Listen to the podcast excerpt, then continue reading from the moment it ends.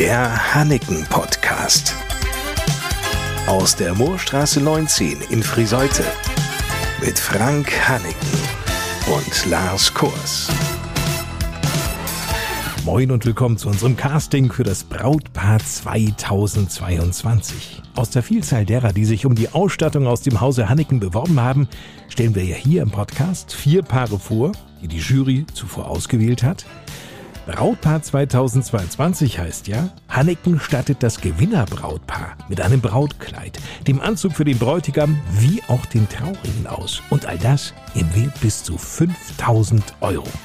Drei der Paare stellten wir bereits im Hanneken Podcast vor. Da fehlt jetzt nur noch eines, nämlich Luisa und Lukas. Erst 24, sie ein Jahr älter. Seit diesem Monat leben sie in ihrer ersten gemeinsamen Wohnung in Leer. Kennengelernt haben die beiden sich aber nicht hier bei uns im Norden, sondern tief im Süden, im Schwarzwald. Vier Jahre ist das her. Es war auf einer Freizeit. Und noch heute weiß Luisa sehr genau, was Lukas trug. Sie entdeckte ihn unter vielen. In einem roten Pullover. Den hat er immer noch. Den haben wir aussortiert. Den, den haben wir jetzt aussortiert. Letzte Woche genau. aussortiert. Ja, aber da habe ich ihn das erste Mal gesehen. Gut, nun war der rote Pullover natürlich nicht der alleinige Grund, auf Lukas aufmerksam zu werden. Lukas hat in der Band gespielt. Und zwar Keyboard. Musikalische Männer, ne? Das ist so meins. Und da hat er, ja. Äh, Schon mal angegrinst von oben. Ja, richtig. Also das war schon, ja, sehr attraktiv, sagen wir es so. Lukas ging es ähnlich. Auch er hatte an dem Abend nur Augen für Luisa.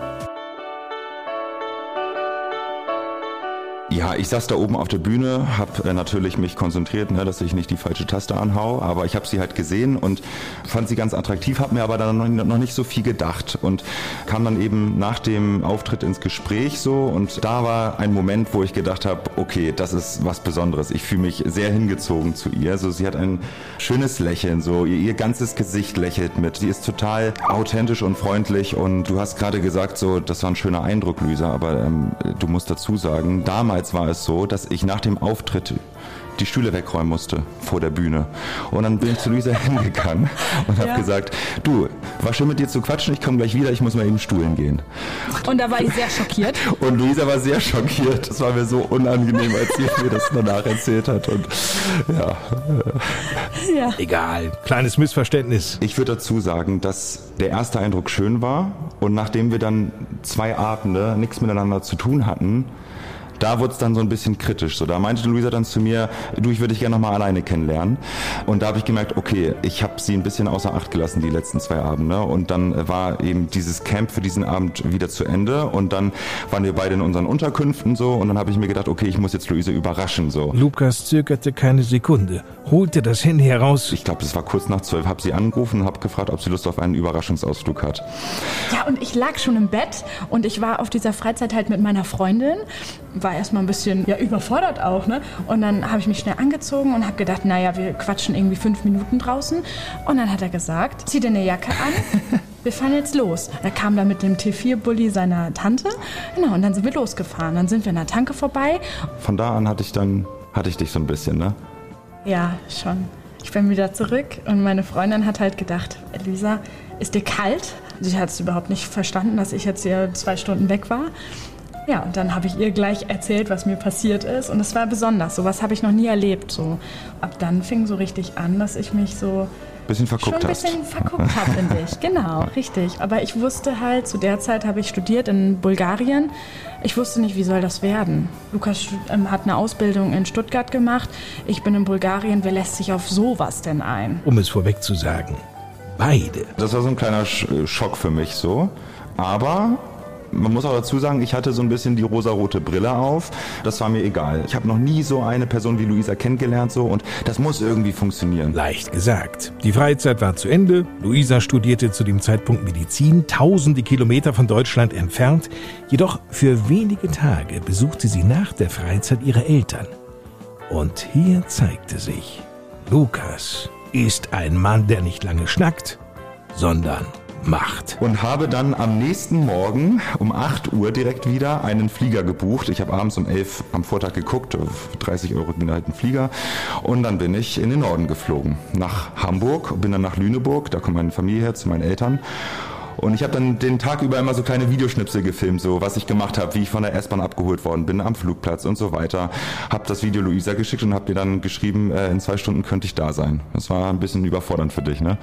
Ja, war überfordernd, aber irgendwie auch aufregend. Dann bin ich dorthin gefahren und dann war das wirklich alles im Schnelldurchlauf. In einer Woche habe ich ihre Eltern kennengelernt und ihre Geschwister. Oma und Opa kommen noch dazu. Danach sind sie zwei Tage später zu meiner Familie nach Lüneburg gefahren, hat Luisa meine Familie kennengelernt. Also wir haben wirklich innerhalb von zehn Tagen oder sowas das erlebt, wofür manche Paare irgendwie, weiß nicht, ein paar Monate brauchen, ne, um so Sachen zu erfahren. Naja, und ich war mir ja mit dir noch überhaupt gar nicht sicher. Boah, und ich dann musste dir schon. ich. Ja, ja, richtig. Und ähm, dann musste ich dich schon meinen Eltern vorstellen. Und das war natürlich, äh, ja, nicht ganz so einfach. siegt. Richtig, aber ich habe es nie bereut. Die Aktion kam richtig gut und war wichtig, denn rückblickend überlegt Lukas, Also wir haben uns ja nur alle sechs Wochen gesehen. Nee, im besten Fall alle drei bis vier Wochen, aber auch mal sechs Wochen so. Ja. Und hätten wir uns da noch nicht so gut kennengelernt und, und hätten uns noch nicht so schätzen gelernt, äh, weiß ich nicht, wie das geendet wäre, weil da wussten wir schon mal, was wir aneinander haben. So, wir wussten, dass sich unsere Familien einigermaßen verstehen werden, obwohl die sich ja noch gar nicht hatten, die sich schon kennengelernt. Ich weiß Doch, meine mehr. Mama hat mich dann wieder in Lüneburg abgeholt. Stimmt. Und hat somit Lukas Mama auch gleich Nach kennengelernt. zehn Tagen. Ja, richtig, genau. Ja. Die Sympathie war von Anfang an da, auch zwischen den Familien. Und wir kommen jetzt zum Beispiel aus Hamburg. Wir waren, ähm, haben ein Verlobungsgeschenk bekommen und waren ein Wochenende mit meinen Eltern und mit Lukas Eltern zusammen im Vier-Jahreszeiten-Hotel für eine Nacht. Das war natürlich toll. Und die Familien verstehen sich super und das ist uns natürlich auch ein großes, großes Anliegen. Das hat man da nochmal gemerkt, ne? Ja, genau. Also unsere beiden Väter saßen zusammen, haben einen schönen Abend in der Bar verbracht so und die beiden Mütter sind dann in, in so eine etwas, ja, wie soll man das nennen? Ja, er ist shoppen gegangen und dann nochmal so eine nette Bar richtig. gegangen. Also jeder ist kommt mit jedem gut klar einfach Richtig, so ja. und das und das genießen wir auch beide, dass es einfach so entspannt ist. Weil einfach Familie für uns sehr, sehr, sehr wichtig ist. es klingt alles traumhaft schön, ideal geradezu. Nach dem absehbaren Ende seines Kommunikationsstudiums in Lingen nimmt allerdings Lukas einen Job wieder in Stuttgart an, während Luisa hier im Nordwesten Niedersachsens den Alltag verbringt. Der Start etwa in eine Wochenendehe? Also um ehrlich zu sein, haben wir uns darüber Gedanken gemacht und wir finden es auch schön zu heiraten, bevor jetzt dieser neue berufliche Schritt anfängt, einfach um das festzumachen.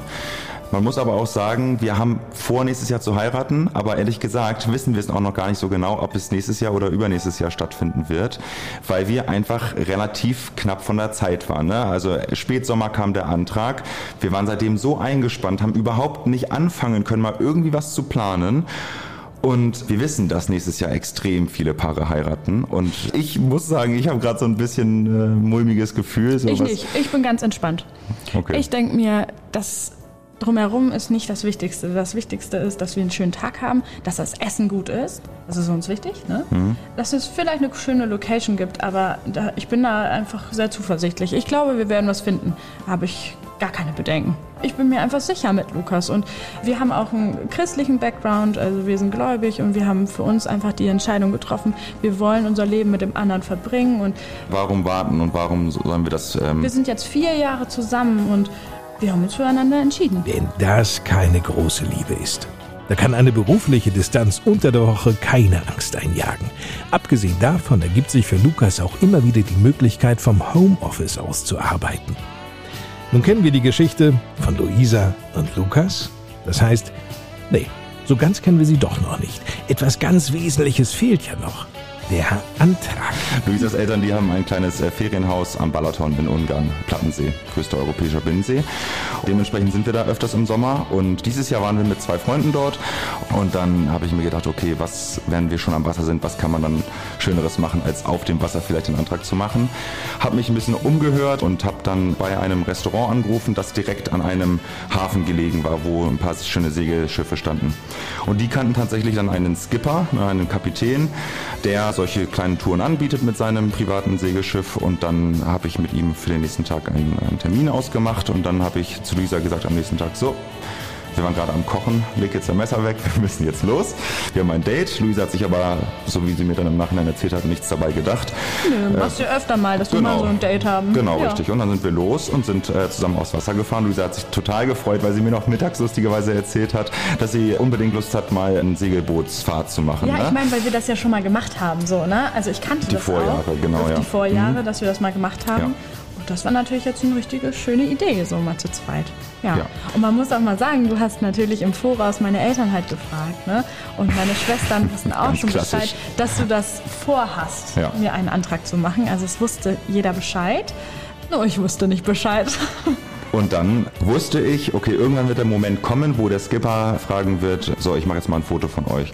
Als eben dieser Fotomoment kam, bin ich dann eben auf die Knie gegangen, habe äh, Luisa Ja. meine zuvor gewählten Worte übermittelt und sie hat sich total gefreut und dann kam eben der Kniefall und habe sie gefragt und ähm, Ja, und mir ist das Herz schon ziemlich in die Hose gerutscht. ja. hat sie dann Ja gesagt. Keine Sekunde habe sie überlegen müssen. Sie weiß, erzählt Luisa, dass er für mich mein Fels in der Brandung ist.